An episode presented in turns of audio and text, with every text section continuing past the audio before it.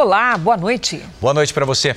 Aumentou o número de motos roubadas neste primeiro semestre do ano em todo o estado de São Paulo, hein? O Jornal da Record teve acesso a um flagrante que aconteceu no ABC Paulista e mostra como agem os criminosos. O motociclista que está com a mulher na garupa se aproxima do semáforo.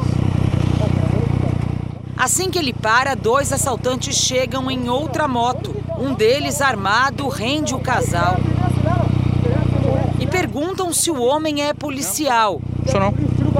Sou não. Isaac entrega a moto e sai a pé. Eu só deu tempo de olhar para o lado, a hora que eu olhei para frente, a arma já estava no meu rosto. Eu vi que era um calibre 22. E a minha reação foi só levantar a mão. Antes de fugir com a moto, um dos criminosos ainda atira para o alto no meio da avenida movimentada.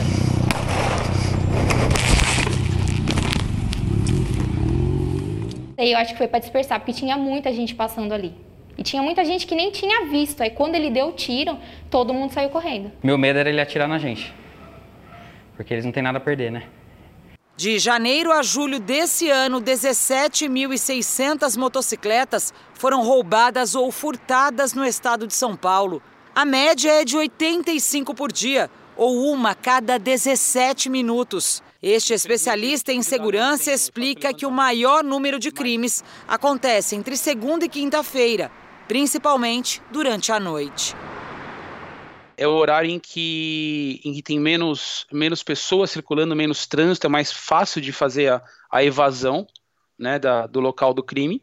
Então é, é, é aí que é aí que se concentra também a maioria dos, também dos motociclistas, estão fazendo as entregas principalmente de, de refeições no período noturno, e aí eles acabam acabam abordando as vítimas nesse horário. Os modelos de baixa cilindrada, que são os mais populares, foram os mais roubados esse ano no estado de São Paulo. Com o mercado de entregas aquecido pela pandemia, os assaltantes repassam as motocicletas para desmanches ilegais, que abastecem o mercado clandestino de peças usadas. Em comparação ao ano passado, houve um aumento de cerca de 3% nos registros de furto e roubo de motocicletas no estado. É insegurança, medo, é, é, pavor mesmo. A gente acha que no momento da adrenalina a gente acha que vai ficar bem, né? No dia seguinte acho que cai a ficha e realmente a gente fica muito assustado é, em pensar em subir de novo na moto e sair para algum lugar e a gente né, já sai alerta até, até de sair na rua a pé. Agora de moto vai ser um pouquinho mais complicado. Veja agora outros destaques do dia. Presidente Bolsonaro volta a criticar ministros do STF e questiona a comprovação científica da vacina Coronavac. Ministério da Agricultura suspende exportação de carne bovina para a China. Feriadão começa com desrespeito às normas de segurança e com praias lotadas. A volta de uma das maiores exposições artísticas do mundo em São Paulo.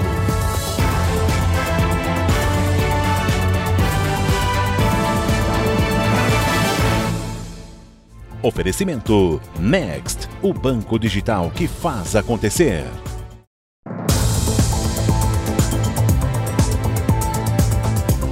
Com o termômetro acima dos 30 graus, as praias cariocas ficaram lotadas neste sábado. Resultado: aglomeração nas areias, no calçadão e nos bares, Edu. Pois é, a cidade que está com o calendário de vacinação neste momento para adolescentes paralisado decidiu cancelar o programa que testaria a retomada de eventos. E com isso, carnaval fora de época acabou suspenso. Era o que turistas e moradores mais esperavam: sol e praia. A ocupação dos hotéis da cidade chegou a 90% para esse feriado. No Leblon e Ipanema, zona sul da capital, as areias ficaram lotadas. Um guarda-sol ao lado do outro e nada de distanciamento. Muita gente sem máscara, né? Em outra praia, mais desrespeito das medidas sanitárias. No calçadão e pelos quiosques da Barra da Tijuca, sobrou aglomeração e faltou máscara. Hoje a gente descuidou. O escorregão hoje. O escorregão, as máscaras na bolsa. Nos bares, a preocupação com a pandemia foi deixada de lado. Mesas lotadas e trânsito parado. Esse casal desistiu de aproveitar o dia na orla. Te confesso que eu fiquei impactada. Quando eu passei ali pela praia, vi uma aglomeração demasiada, ninguém de máscara. Eu falei, gente, que mundo nós estamos vivendo. Desde janeiro, 7.400 multas foram aplicadas por descumprimento às normas sanitárias. 310 por aglomeração e mais de 6 mil por falta do uso de máscara em locais públicos. A partir do dia 15, começa a valer o passaporte da vacina.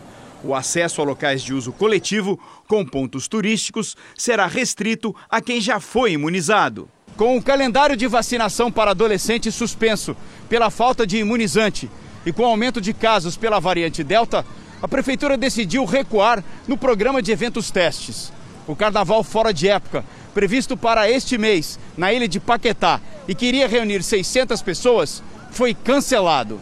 Existe um risco muito grande de daqui a uma semana, duas semanas, a gente vê aumento do número de casos no Brasil inteiro, vê aumento uh, do número de internações uh, relacionado à variante Delta. Outra notícia de impacto importante neste sábado. O Ministério da Agricultura confirmou dois casos da doença conhecida como vaca louca. Eles foram detectados em frigoríficos de Mato Grosso e de Minas Gerais. Com isso, a exportação de carne bovina para a China, um dos nossos maiores compradores, está suspensa temporariamente. Os dois casos confirmados pelo Ministério da Agricultura são em Nova Canaã do Norte, no Mato Grosso e em Belo Horizonte. Ambos de vaca louca atípica, ou seja, que não oferece risco para a saúde humana animais mais velhos que são acometidos, né, com mais de 10 anos de idade, e é, esses animais, né, normalmente, inclusive aqui no Brasil, nem entram na cadeia alimentar. Na, na hora da suspeita, né, de uma doença neurológica, esses animais são abatidos e a carne não vai para consumo humano. O animal identificado com a doença em Minas já foi abatido. A suspeita deixou as autoridades em alerta e mexeu com os ânimos do mercado. Nos últimos quatro dias, o preço da arroba do boi gordo registrou queda de 4%. A cotação da arroba do boi gordo vinha caindo e a gente imaginava que isso se estendesse até meados de setembro, no mais tardar final de setembro. Tá? Aí a cotação caiu e o mercado deu uma paradinha. Após a confirmação, o Brasil notificou oficialmente a OIE, Organização Mundial de Saúde Animal. A exportação de carne bovina para a China está suspensa e só será retomada quando as autoridades chinesas concluírem as análises das informações repassadas pelo governo brasileiro. Eu quero só é, tranquilizar a população. É um caso atípico, não tem problema para a saúde pública, né? os casos foram isolados, enfim. Então agora o Ministério vai tomar todas as providências. É missão do Ministério fazer inspeção, fiscalização, porque nós trabalhamos com alimentos e nós precisamos é, garantir ao povo brasileiro e ao mundo, para os países que a gente exporta, que o nosso alimento é saudável. Em pouco mais de 20 anos, o Brasil registrou cinco ocorrências de vaca louca atípica e nenhum caso clássico, como o que contaminou mais de 100 mil animais no Reino Unido no começo da década de 90, obrigando produtores a sacrificar cerca de 4 milhões de cabeças foi proibida a utilização né, de subprodutos de origem animal na alimentação de ruminantes. E aqui no Brasil a gente adota essa política desde o final da década de 90. Então, né, até o momento, a gente não teve nenhum caso da forma clássica de vaca louca no Brasil. Você lembra da empresária que agrediu uma empregada doméstica na Bahia? Ela pode responder por crimes previstos na Lei Maria da Penha. Novos vídeos divulgados pela polícia mostram a babá sendo ameaçada pela patroa e desmaiando de fome. O vídeo mostra a empresária Melina Esteves ameaçando a babá Rayana Ribeiro, de 25 anos, um dia antes da queda. Eu não quero cara se não sair, eu aqui no caixão. Já no dia seguinte, pouco depois das seis da manhã, a patroa volta a agredir a funcionária. Neste outro trecho que o jornalismo da Record TV teve acesso, a babá aparece perto da varanda. Ela desmaia e cai em cima de uma das crianças. Rayana contou que perdeu a consciência após ser agredida e ter ficado um dia inteiro sem comer. Ela chegou a ser trancada em um cômodo do apartamento. Após o desmaio, a patroa ligou para a polícia e disse que a funcionária teria batido em uma das crianças. Ela deu a louca ontem aqui, veio para cima de minha filha. Quando foi agora, empurrou minha filha e bateu a cabeça na, na, a cabeça dela na cabeça de minha filha. Em nenhum momento, as imagens que já foram divulgadas mostram a babá agredindo uma das gêmeas de um ano e nove meses. Após a divulgação das imagens, o apartamento de Melina foi alvo de busca e apreensão. Ela prestou um novo depoimento na delegacia, mas não ficou presa. A suspeita é que ela tenha deixado Salvador e ido para o Recôncavo Baiano, onde tem familiares. Este vídeo mostra o momento em que ela deixa o prédio escoltada por policiais civis e é hostilizada por moradores e funcionárias do edifício. De acordo com a promotora integrante da Comissão Permanente de Violência contra as Mulheres do Ministério Público da Bahia, Melina Esteves também pode responder pelas penas previstas na Lei Maria da Penha. A Lei Maria da Penha traz essa proteção para aquelas situações em que acontece dentro de de um, reduto, dentro de uma unidade familiar, mesmo que a vítima não tenha uma relação de parentesco ou não tenha uma relação afetiva com o autor ou autora. Começou hoje no Rio Grande do Sul uma das maiores feiras de agropecuária da América Latina, com uma novidade: essa edição será presencial.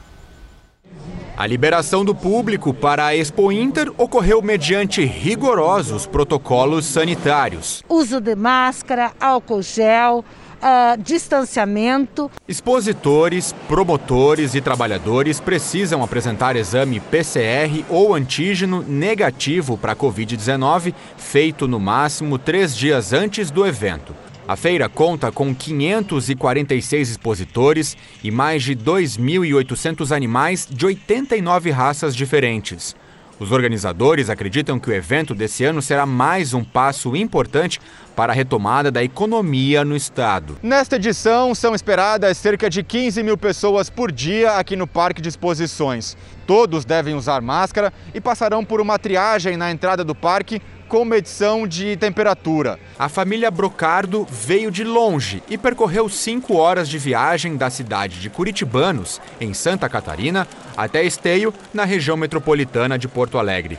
Os três estavam seguros quanto aos protocolos de prevenção ao coronavírus. A feira está bem organizada, a questão de, dos protocolos estão sendo seguidos né, da pandemia. Nós já estamos vacinados com a primeira dose, a minha esposa com a segunda. Então a gente se sente mais, um pouco mais seguro. Essa foi a primeira viagem da filha do casal desde o início da pandemia. Eles aproveitaram para mostrar os animais para a pequena Elise de um ano e meio. Ela quase não, não, não sai de casa, então a gente optou né, por trazer em locais que ela, que ela gosta, que é no meio da natureza, no meio de animais, então ela está gostando bastante. Você gosta de um cafezinho? Pois é, o preço do café subiu 40% somente no primeiro semestre deste ano. Mas tem gente que gostou da notícia. Claro, os produtores. Boa notícia para eles. E um aperto a mais no nosso bolso do consumidor. Com açúcar ou sem, para os amantes do café, o gosto ultimamente tem sido amargo. Nas prateleiras dos mercados, o pacote de meio quilo, do tipo comum, que custava em média R$ 9,00, agora varia de R$ 13 até 16 reais. Nesta empresa, o gasto com café dobrou. São no mínimo três garrafas todos os dias. Mas a gente vai ter que aumentar esse peso, né? Porque a gente não consegue ficar sem café. Um cafezinho recém-passado cai muito bem pela manhã ou no lanche da tarde. O Brasil é o segundo maior produtor de café do mundo, mas também é um grande consumidor. E só no primeiro semestre desse ano, o produto subiu cerca de 40%. Principalmente por três motivos: alta do dólar, mercado aquecido e quantidade menor do produto à disposição. A safra deste ano foi 23% menor que a do ano passado. A lavoura de café é uma lavoura perene e ele tem essas características de um ano produzir bastante, o outro ano produzir menos, né? E então isso somou agora também a um, a um fator climático, que o ano passado houve uma seca muito forte no nosso país né, e nas regiões produtoras e com isso prejudicou a safra atual, que está sendo bem menor. Até a chegada da próxima safra, a expectativa é que o preço aumente ainda mais.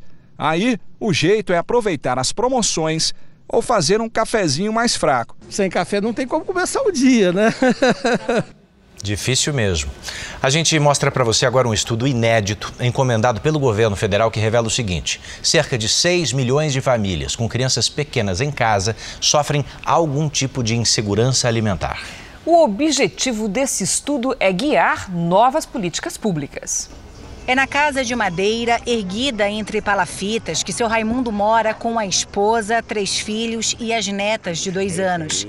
A família sobrevive com dois salários mínimos, tentando fazer render o que ainda é possível comprar. Tem que apertar aí para lá, para dá para até chegar ao fim do mês. Um dia uma carne, às vezes um peixe. Até agora Estamos aguentando aí. Um estudo sobre alimentação e nutrição infantil mostra que quase 48% das famílias brasileiras com crianças de até 5 anos em casa enfrentam algum tipo de insegurança alimentar. A maioria se enquadra no que os especialistas chamam de insegurança alimentar leve, quando não se sabe se o que se tem para comer será o suficiente. Os maiores índices são registrados nas regiões Norte e Nordeste. Esses dados revelam para a gente as importantes desigualdades sociais que a gente tem nas nossas regiões. E é importante lembrar que esses dados foram produzidos antes do início da pandemia de Covid-19. A pesquisa encomendada pelo Ministério da Saúde revela ainda que cerca de 4% dessas famílias passam fome. Um medo que assombra do Cicleia desde que a pandemia começou. Tem criança passando fome, tem nada, abre na geladeira, não tem nada para comer só água, né? Tem esse medo de, de faltar. As praias do litoral de São Paulo ficaram lotadas neste primeiro dia de feriado prolongado. Por isso, o Corpo de Bombeiros montou um esquema especial para fiscalizar banhistas e evitar afogamentos. O feriado não começou com o solzão que era esperado. Mas que turista se importa? Ah, a gente vem do mesmo jeito, né? Eu vou nadar daqui a pouco. Dando frio ou não, a gente vai. As praias de Guarujá, no litoral paulista, ficaram bem movimentadas nesse sábado. Na faixa de areia não há mais restrições de circulação, apenas a regra de uso de máscaras, que poucos cumprem. Com mais banhistas, mais trabalho para os bombeiros. Só a sinalização não impede o banho de mar no local proibido. Em todo o litoral de São Paulo, são 316 praias para fiscalizar e prevenir afogamentos. Mais de 400 quilômetros de areia, mar e riscos. Guarujá é uma das cidades com mais alto índice de salvamentos. Não só o mar é perigoso, mas as pedras são perigosas. Né? As pessoas correm o risco de cair e se, se machucar nesses locais.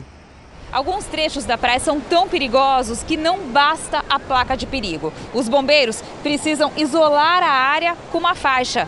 Aqui pode não parecer, mas a correnteza é mais intensa e tem muito buraco. A todo momento o bombeiro é, acionando, né? O pessoal tem cuidado. Perigoso? Sim, tá perigoso. Mesmo com faixa e placa, tem quem arrisque. No ano passado, no feriado da Independência, auge da pandemia, 12 pessoas morreram afogadas nas praias da Baixada Santista. Esse ano, o 7 de setembro é o primeiro feriado após o fim das restrições. O Corpo de Bombeiros montou uma operação especial. São 800 guarda-vidas, 30 embarcações. Todo esse nosso aparato humano e de equipamentos não, não vale de nada se as pessoas não colaborarem conosco. Né? Então, nós pedimos que as pessoas é, ao chegarem à praia, procure o guarda-vidas, peça orientação para que ele possa falar às pessoas o melhor local para, para o banho de mar, para ficar com a família, para as crianças. Notícia de última hora agora: o ministro do Supremo Tribunal Federal, Alexandre de Moraes, autorizou a saída de Roberto Jefferson, ex-deputado federal, da prisão para realizar um tratamento médico. Quem tem os detalhes ao vivo para a gente é a repórter Vanessa Libório. Vanessa, boa noite para você. Oi, Edu, boa noite para você, para Cris, para todos. Bom, Roberto Jefferson apresentou um quadro de infecção urinária, além de dores na região lombar. E ele também luta contra um câncer no pâncreas. A Secretaria de Administração de Penitenciária aqui do Rio de Janeiro informou que o hospital penitenciário não tem condições para cuidar da saúde do ex-deputado. Na decisão, o ministro Alexandre de Moraes determinou que as visitas sem prévia autorização estão proibidas, com exceção dos familiares. Além disso, Roberto Jefferson não pode usar as redes sociais, nem dar entrevistas e também não pode manter contato com outros investigados. E assim que se recuperar, ele deve voltar ao sistema prisional. A gente lembra que o, que o presidente do PTB foi preso há três semanas por conta das manifestações contra as instituições democráticas. Eu volto com você, Edu e Cris. Vanessa, direto do Rio de Janeiro, obrigado pelos detalhes. Bom, hora da gente atualizar juntos os números da pandemia. Segundo o Ministério da Saúde, o país tem mais de 20 milhões 870 mil casos de Covid-19. São 583 mil 362 mortos, 692 registros de morte só nas últimas 24 horas. Também entre ontem e hoje, 18 mil pessoas se recuperaram, quase 19 mil. No total, já são 19 milhões 838 mil pacientes curados e 455 mil em acompanhamento. No Afeganistão, houve confrontos na única província que ainda resiste à ocupação talibã Especialistas acreditam que o grupo extremista espera a confirmação da vitória para anunciar um novo governo. Na capital, Cabul, mulheres foram às ruas protestar contra a decisão do Talibã de não colocá-las em cargos importantes. Armas de choque e bombas de gás lacrimogênio foram usadas na dispersão das manifestantes. A segurança na fronteira de Gaza está sob responsabilidade de homens e mulheres. Israel é um dos nove países no mundo que tem serviço militar obrigatório para todos. Soldados atentos monitoraram um dos locais mais perigosos do mundo. Há menos de quatro meses, a fronteira de Israel com Gaza foi bombardeada durante o conflito que durou 11 dias. Pelo menos 200 pessoas morreram e centenas ficaram feridas. Mesmo após o cessar-fogo, o risco de novos confrontos está sempre presente aqui. Essa região se transformou no principal cenário de conflito entre Israel e grupos terroristas. Depois das grades a 100 metros fica a faixa de Gaza. E como a gente pode ver, logo ali tem um posto de observação do Hamas. Por isso, a vigilância aqui é constante. A Força de Defesa Israelense é uma das mais inclusivas do mundo, com 92% de todas as unidades abertas às mulheres que atuam nas mais diversas funções, inclusive em salas como essas, onde oficiais controlam as câmeras de vigilância da fronteira com a faixa de Gaza. Por questões de segurança, não podemos mostrar esses locais mas conseguimos autorização para entrevistar duas militares que trabalham ali. Eu conheço cada pedra, cada casa e todas as rotinas na área. Assim consigo alertar as forças da fronteira se algo está para acontecer. Conta Tamar, de apenas 19 anos. Ela passou por três meses de treinamento intensivo e há mais de um ano está no exército. Os israelenses são convocados aos 18 anos. Militares em funções administrativas servem por dois anos e quem atua em funções de combate fica no exército por pelo menos dois anos e meio. As mulheres sabem que têm capacidade e lutam por aquilo que querem fazer. Podemos ser pilotos ou combatentes, tudo é uma questão de força de vontade. E estamos vendo isso se concretizar, explica Tal, que é comandante do setor de vigilância por balões. A rotina é difícil e cansativa, mas elas sabem a importância do trabalho. Tal explica que é comum a presença de jovens mulheres no alto escalão do exército israelense. e afirma que todas são capazes de proteger o país. O presidente Jair Bolsonaro participou hoje de mais um passeio de moto, dessa vez em Pernambuco. Depois, em discurso, voltou a criticar o Supremo Tribunal Federal e afirmou que o poder moderador do país é o povo.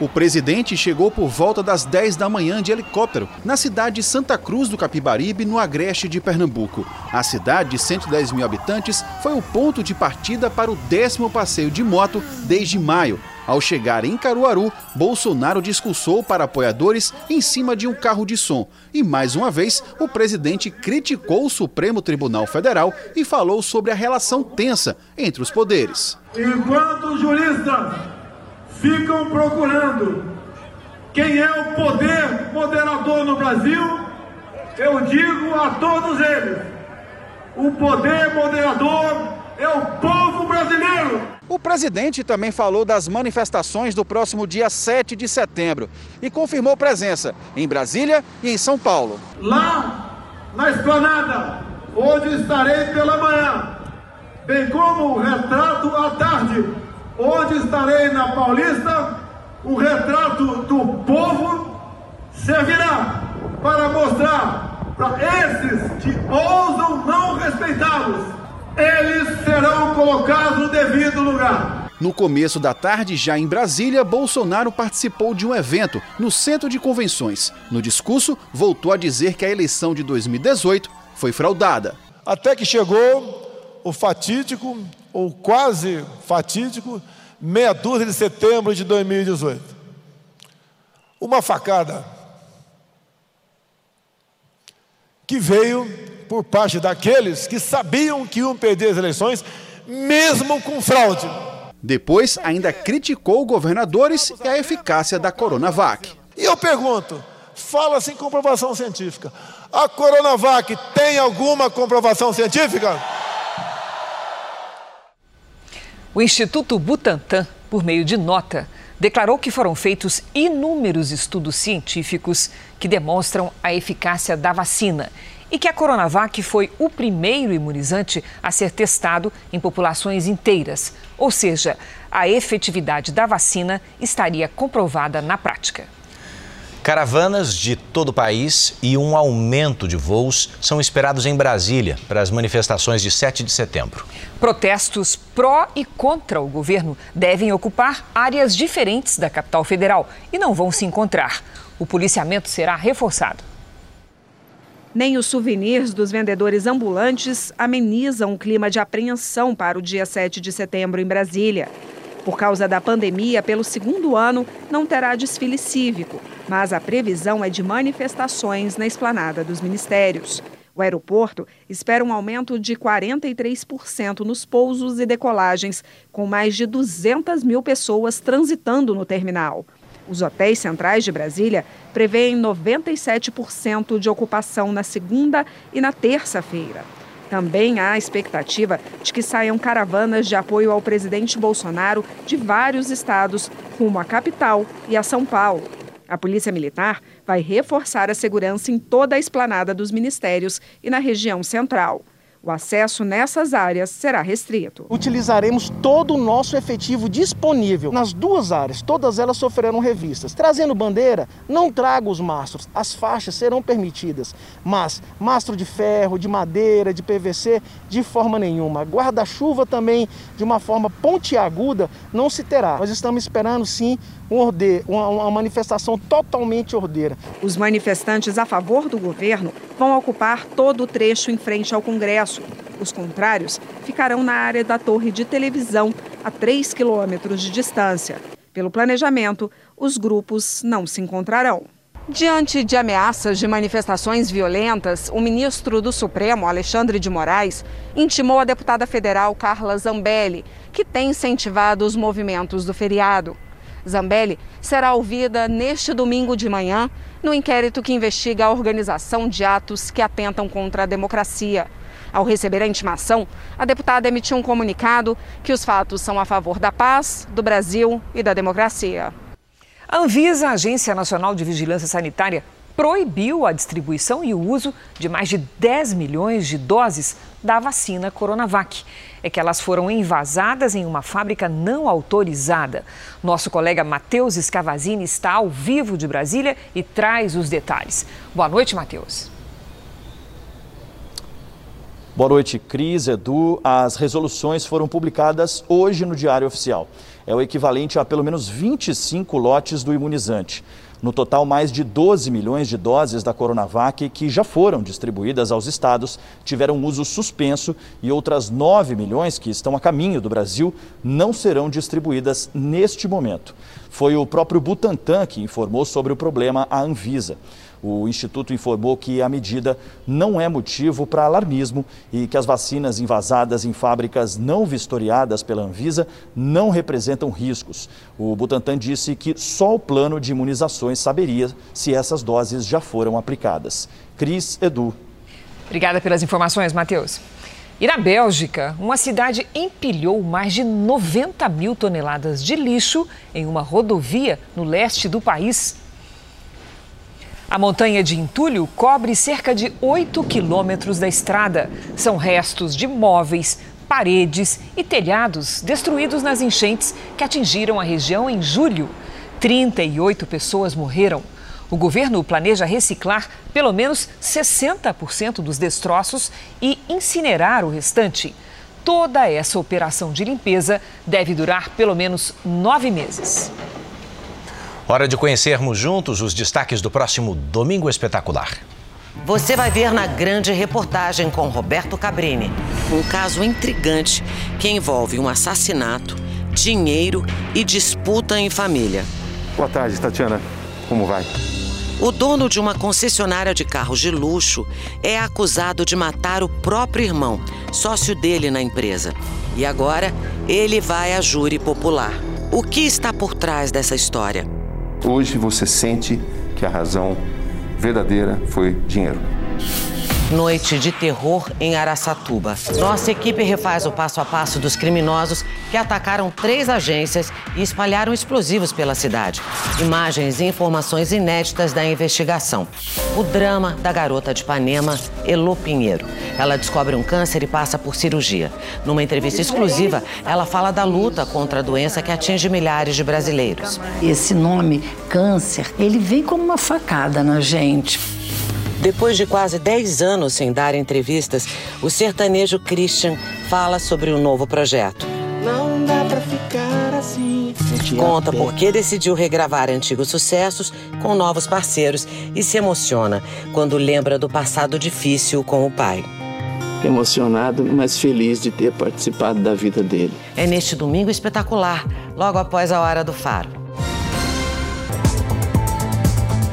Estamos de volta para você saber que um motorista que estaria embriagado provocou um grave acidente hoje em São Paulo. A namorada dele não resistiu aos ferimentos e morreu. Com a reabertura dos bares e restaurantes, os flagrantes de embriaguez ao volante ficam cada vez mais frequentes. A cena é o resultado de mais um acidente provocado por um motorista alcoolizado. O caminhão estava parado no acostamento. O carro de passeio saiu da pista da Marginal Pinheiros, em São Paulo, e bateu na traseira da carreta. A passageira, uma mulher de 42 anos, morreu no local. Ela era namorada do motorista do automóvel. Ele não ficou ferido e, segundo a polícia, estava embriagado. Robson Santos Silva foi preso em flagrante. Com a liberação do funcionamento dos bares, as barreiras policiais foram intensificadas em São Paulo. A maioria faz o teste do bafômetro e segue viagem, mas muitos motoristas são encaminhados para a delegacia. À medida em que o isolamento social diminui, aumentam os flagrantes de motoristas embriagados. De acordo com o Detran, no estado de São Paulo, quase 5 mil pessoas foram pegas no bafômetro nos sete primeiros meses deste ano. No mesmo período do ano passado, foram pouco mais de 3 mil, um crescimento de 63%. Para esta advogada especialista em direito de trânsito, o problema não está na lei, mas na falta de conscientização. Enquanto não houver campanha educativa, as pessoas vão continuar bebendo e caindo, é, vamos dizer, na blitz, né, na recusa ou no, no dirigir sob influência de álcool.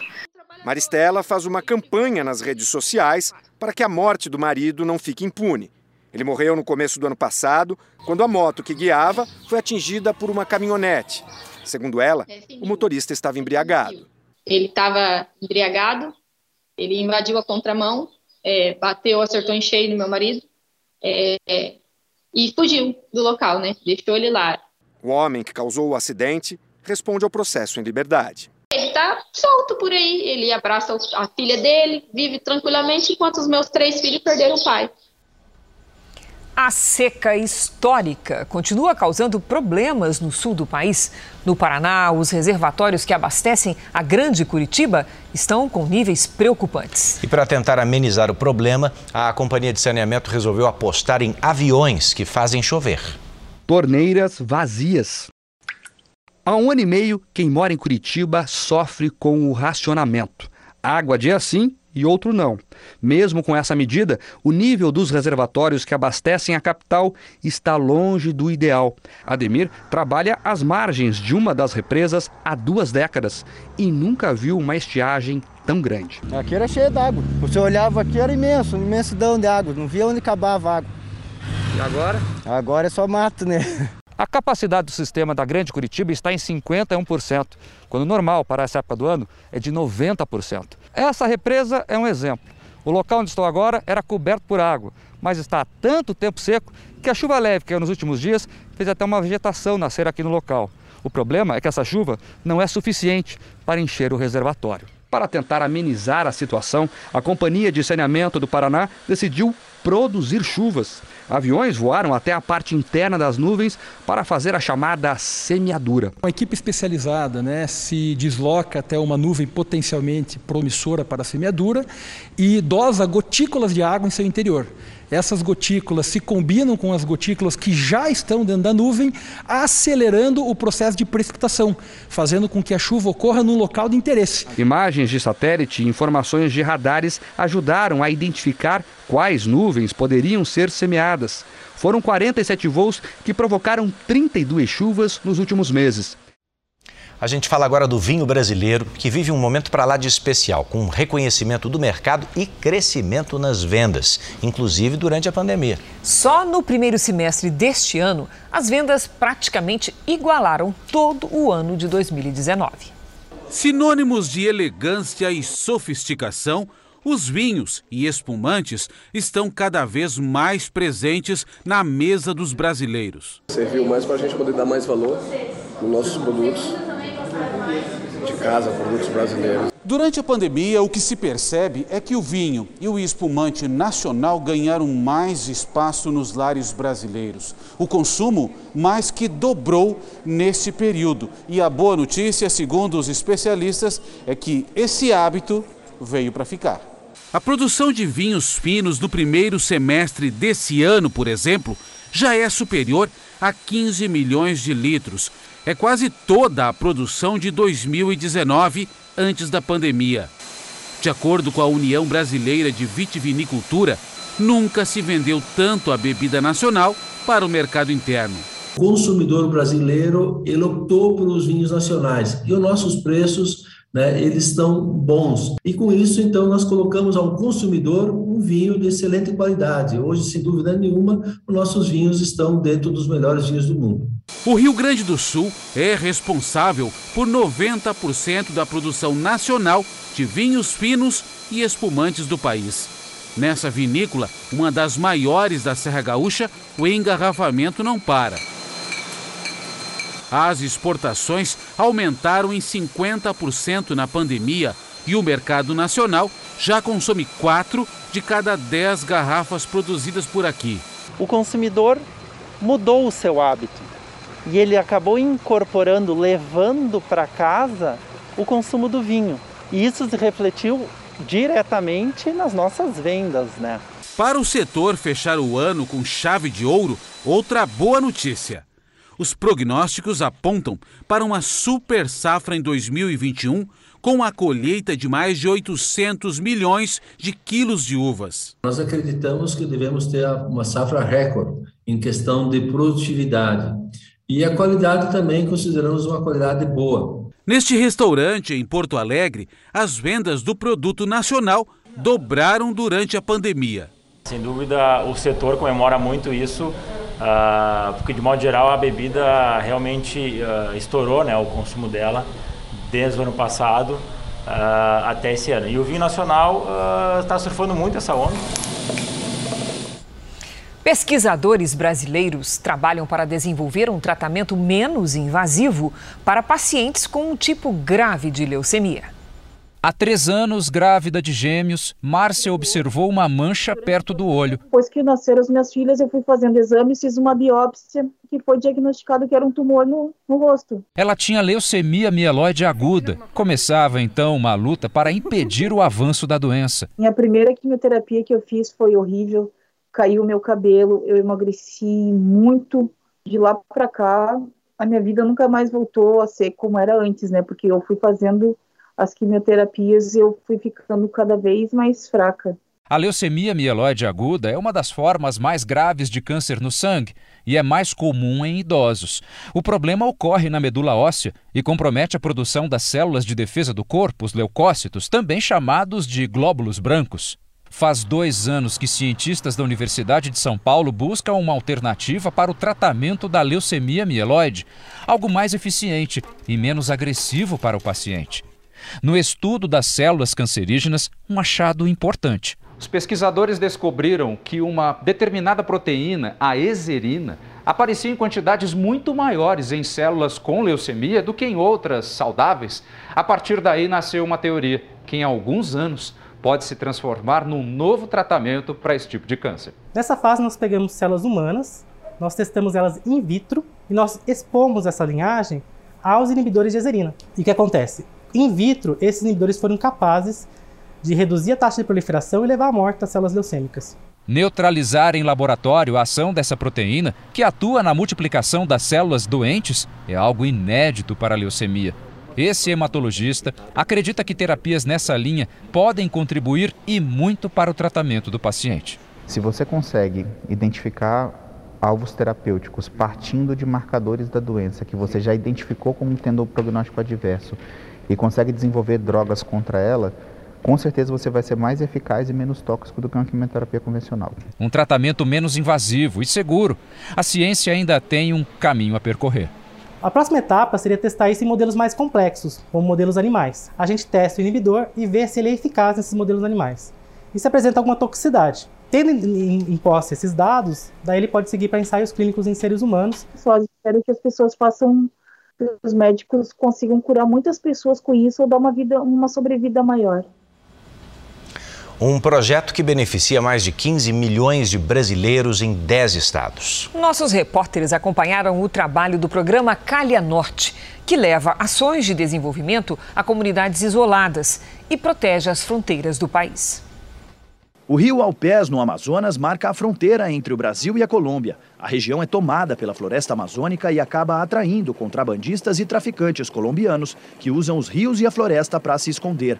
A presença das Forças Armadas busca inibir a ação desses criminosos. O primeiro pelotão especial de fronteira tem a missão de proteger e guarnecer, no caso da, deste PF, a fronteira com a Colômbia, que fica ali à direita do rio Papuri. O pelotão fica em Iauareté, onde além dos pouco mais de 60 militares que vivem com suas famílias, existem cerca de 3 mil indígenas de oito etnias. Por conhecerem a região como ninguém, a ajuda deles é fundamental para as Forças Armadas. O índio, ele fardado, ele é um soldado que conhece os detalhes da selva. O que ele consegue é, tirar da selva para, para sobreviver, nós buscamos com ele. Por outro lado, os indígenas também recebem ajuda militar, já que a região é isolada. Aqui militares ajudam muitas das vezes salvar a pátria de como é a pátria não, a vida de muitos cidadãos indígenas pela parte da assistência.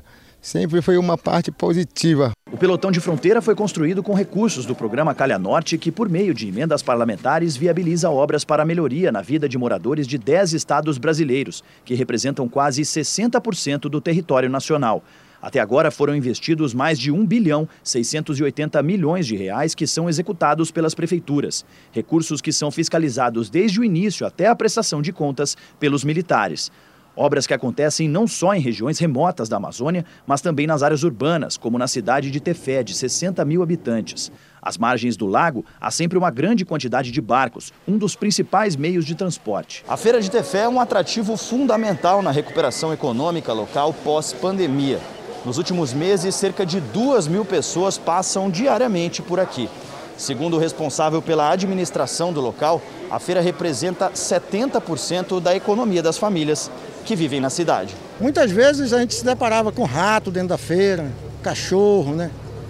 É, hoje é, você olha e você não vê mais isso.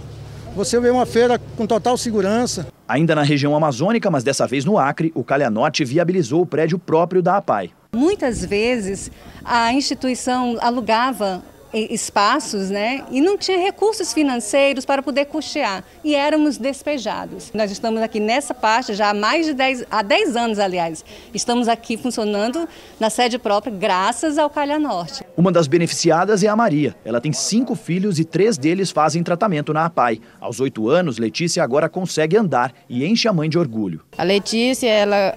A com seis anos ela já começou a dar os primeiros passos. E o médico me falou que se não fosse com a fisioterapia, dificilmente ela teria conseguido. O bairro da Várzea recebeu um investimento de mais de 500 mil reais para a construção de uma passarela de concreto. Os moradores das palafitas só têm essa alternativa de acesso. Nessa região não existe saneamento básico e no período de cheia dos rios, o esgoto chega até as casas, o que traz risco à saúde dos moradores. A construção dessas novas passarelas ajudou a amenizar, pelo menos em parte, a dificuldade de quem vive por aqui. Acontecia, né? Assim, a gente pisar, a tábua arrancar, a gente escorregar, bater a perna, as crianças cair, né? Tinha perigo, tinha. Essa passarela, né? Ela traz um pouco de dignidade, ela ameniza um pouco a, a essa problemática. Ela viabiliza ali a, a, movimentação das pessoas com maior segurança. Então, uma pessoa mais idosa, um cadeirante, ele consegue andar com, com segurança aqui nessa, nessa passarela. O telão do Jornal da Record traz agora uma notícia publicada no nosso portal r7.com pela colega Mariana Londres. A proposta de emenda constitucional do fim do foro privilegiado pode ser colocada em pauta até o fim do ano. Segundo a Mariana Londres, esse é um compromisso do presidente da Câmara, Arthur Lira. E o texto está parado na casa há mais de três anos. Dez partidos já apresentaram requerimento para votação. Hoje, o Brasil, de acordo com a consultoria legislativa da Câmara, tem quase 55 mil pessoas com direito a foro privilegiado, que na prática é o acesso acesso a um tratamento diferenciado pela Justiça. Para ler essa e outras notícias sobre política nacional, aponte a câmera do seu celular para o QR Code que aparece aí na sua tela ou acesse r7.com. Vamos agora ver como é que está o andamento da vacinação em todo o país? Somadas as aplicações da primeira e segunda doses, mais de 970 mil pessoas receberam a vacina contra o coronavírus nas últimas 24 horas. Hoje, o Brasil tem mais de 134 milhões 338 mil vacinados com a primeira dose e 31,27% da população, ou seja, 66 milhões 709 mil brasileiros, completaram a imunização. No Paraná, 7 milhões 584 mil pessoas já começaram a vacinação contra a Covid-19, o que representa 65,4% dos habitantes do estado. Em Goiás, 59,24% das pessoas foram imunizadas com pelo menos a primeira dose, 4 milhões 269 mil goianos. No Amazonas, 2 milhões 348 mil já se vacinaram contra a Covid-19 com a primeira dose, o que corresponde a 55% da população. E São Paulo é o estado que mais vacinou. São 34 milhões 528 mil paulistas imunizados, ou seja, 74% dos paulistas. No portal r7.com você pode acompanhar a situação de todos os estados no mapa interativo. A Nova Zelândia registrou hoje a primeira morte por coronavírus em seis meses. No total, 27 pessoas morreram dessa doença no país desde o início da pandemia.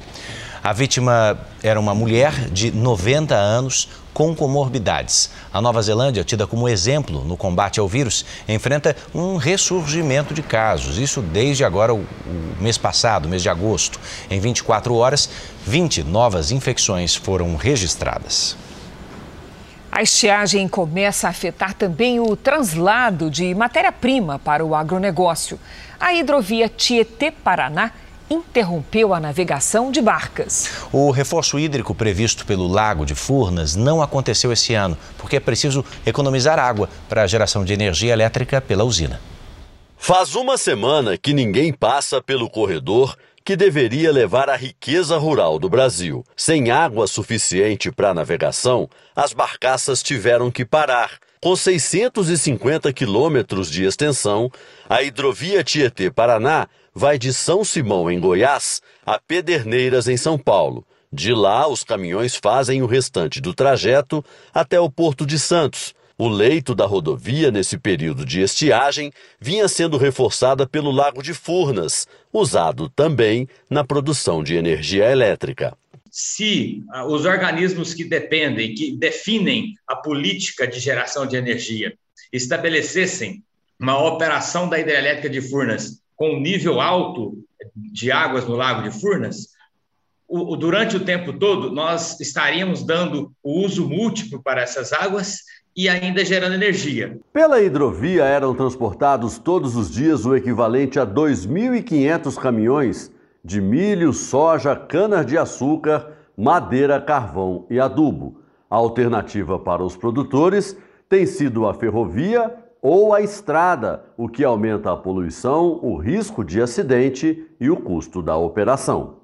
O transporte pela Tietê-Paraná é 60% mais em conta que o rodoviário e 40% mais barato em relação ao ferroviário. Para a Associação dos Produtores de Soja, a saída seria remover as pedras do lago em Nova Vaiandava, São Paulo, o que aumentaria a profundidade do rio em 3 metros, permitindo a passagem das barcaças.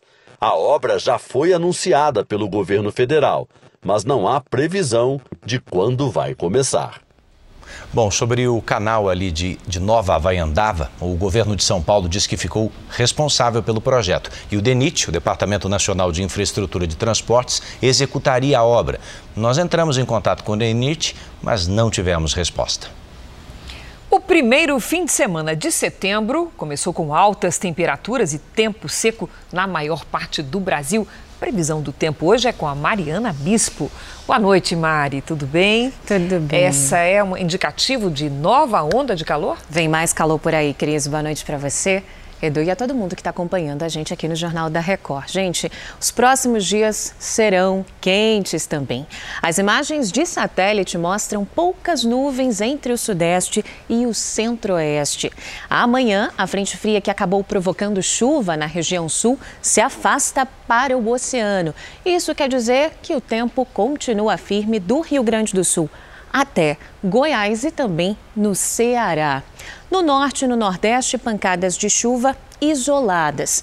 No sudeste e no centro-oeste, o tempo seco aumenta a chance de queimadas. Vamos para as máximas. Em Porto Alegre faz 22 graus, em Porto Velho e no Rio de Janeiro 32 graus, em Goiânia 36, em São Luís 31 e em Manaus 33 graus. Aqui na capital paulista, domingo será de sol e calor com máxima de 32 graus. Na segunda faz 30, no feriado de terça-feira 33. Pode ser aí a tarde mais quente dessa onda de calor, Edu. Bastante. Vamos de tempo delivery, Mari? Começamos pelo Matias, de São Luís, no Maranhão. Olá, Matias. Em São Luís, aí, o domingo vai ser de sol com nuvens e calor de 33 graus. Tem previsão de pancadas de chuva para segunda e terça-feira, com temperaturas acima de 31 graus. A vez agora é da Maria Aparecida. Ela quer saber como é que fica o tempo amanhã em Ibirité, Minas Gerais. Oi, Maria. Nos próximos dias o sol vai ficar encoberto aí na sua cidade, viu? Amanhã máxima de 30 graus. Na segunda e na terça esquenta um pouquinho mais, viu? Máxima de 32 graus. E você, não deixe de participar aqui do nosso Tempo Delivery. É só mandar aquela mensagem com a hashtag Você no JR pelas redes sociais. Bom domingo, pessoal. Cris, Edu. Obrigada, Mari. Bom domingo. Tchau, Mari. E olha aqui, gente, um estudo publicado hoje revela que quase 30% das espécies de animais conhecidas no planeta correm risco de extinção. É o que diz a União Internacional para a Conservação da Natureza, que divulgou uma lista vermelha de animais em perigo. De quase 140 mil espécies, mais de 38 mil foram classificadas sob ameaça. Isso representa 28% de todos os animais listados. Na França, milhares de pessoas voltaram às ruas pela oitava semana seguida para protestar contra o certificado de vacinação. 21 manifestantes acabaram detidos na França. Um agente ficou ferido. Os ativistas querem o fim do passaporte sanitário exigido para entrar em bares, restaurantes e museus. Segundo o governo, mais de 140 mil pessoas protestaram em todo o país. Aos 70 anos, a Bienal, uma das maiores exposições artísticas do mundo, reabre as portas em São Paulo. Mas agora está de volta com mais de 1.100 trabalhos. E atenção, para visitar é preciso apresentar o comprovante da primeira dose da vacina contra a Covid-19. Com a proposta de discutir a importância artística em tempos difíceis, o tema escolhido para a 34ª edição da Bienal Internacional de São Paulo está estampado numa das entradas no Parque do Ibirapuera, na capital paulista. Faz escuro, mas eu canto. O verso do poeta amazonense Tiago de Melo já denuncia a provocação feita pelos curadores da Bienal. Arte e cultura têm papel fundamental neste momento. A ideia de você voltar a entrar em contato com uma obra de arte depois de tudo que a gente passou, e eu diria mais ainda com uma uma bienal, ou seja, com um evento recorrente que a gente está acostumado a visitar a cada dois anos, de certa forma nos faz sentir que, não sei se é a mesma normalidade que a gente tinha antes, mas que algum tipo de normalidade está voltando a ter. Para entrar aqui, só de máscara. E o visitante tem que mostrar o comprovante com pelo menos a primeira dose da vacina contra a Covid-19. Dentro, mais de 1.100 obras de 91 artistas de todo o mundo. Um áudio-guia ajuda a entender cerca de 20 obras de arte e objetos que compõem a mostra. A Juliana é estudante e gostou da experiência. Eu achei incrível porque a gente está no meio da pandemia, né? Então a gente está precisando de arte e de uma maneira sensível. Quem quiser também pode contar com visitas mediadas por um profissional que vai explicar, por exemplo, por que a imagem do sino que tocou em Ouro Preto no dia da execução de Tiradentes está conectada com o meteoro Santa Luzia. O pedaço da rocha, aliás, é um sobrevivente do incêndio de 2018 que consumiu o Museu Nacional do Rio de Janeiro. A ametista é outro exemplar de lá que, sob o calor de 450 graus, acabou se transformando em citrino. Que seja infinito enquanto dure, não é mesmo? Os pavilhões conseguem reunir um time variado de artistas ainda atuantes e outros que já morreram, mas cuja obra continua viva e pulsante você fica bem imerso assim nas obras, mas também no ambiente como um todo. Então é um ambiente muito bem preparado para você ficar imerso naquilo. A 34ª Bienal celebra os 70 anos dessa mega exposição que acontece a cada dois anos. A Mostra Internacional traz artistas muito conhecidos, como a Regina Silveira, autora dessa instalação, e outros que pouca gente ouviu falar. Mas a intenção é essa mesma, dar voz a todos os artistas. Os curadores dessa Bienal querem que os visitantes que vêm até aqui possam dialogar com cada obra de arte. Seja para tirar foto, descobrir a mensagem implícita nas instalações ou simplesmente usar a exposição para refletir. Fazia tanto tempo né, que a gente não tinha algo assim, então essa Bienal está com um gostinho super especial. Então eu estou aproveitando para curtir tudo que eu posso. assim. Imperdível, Edu. Bora lá. O Jornal da Record está terminando. A edição de hoje na íntegra e também nossa versão em podcast estão no Play Plus e em todas as nossas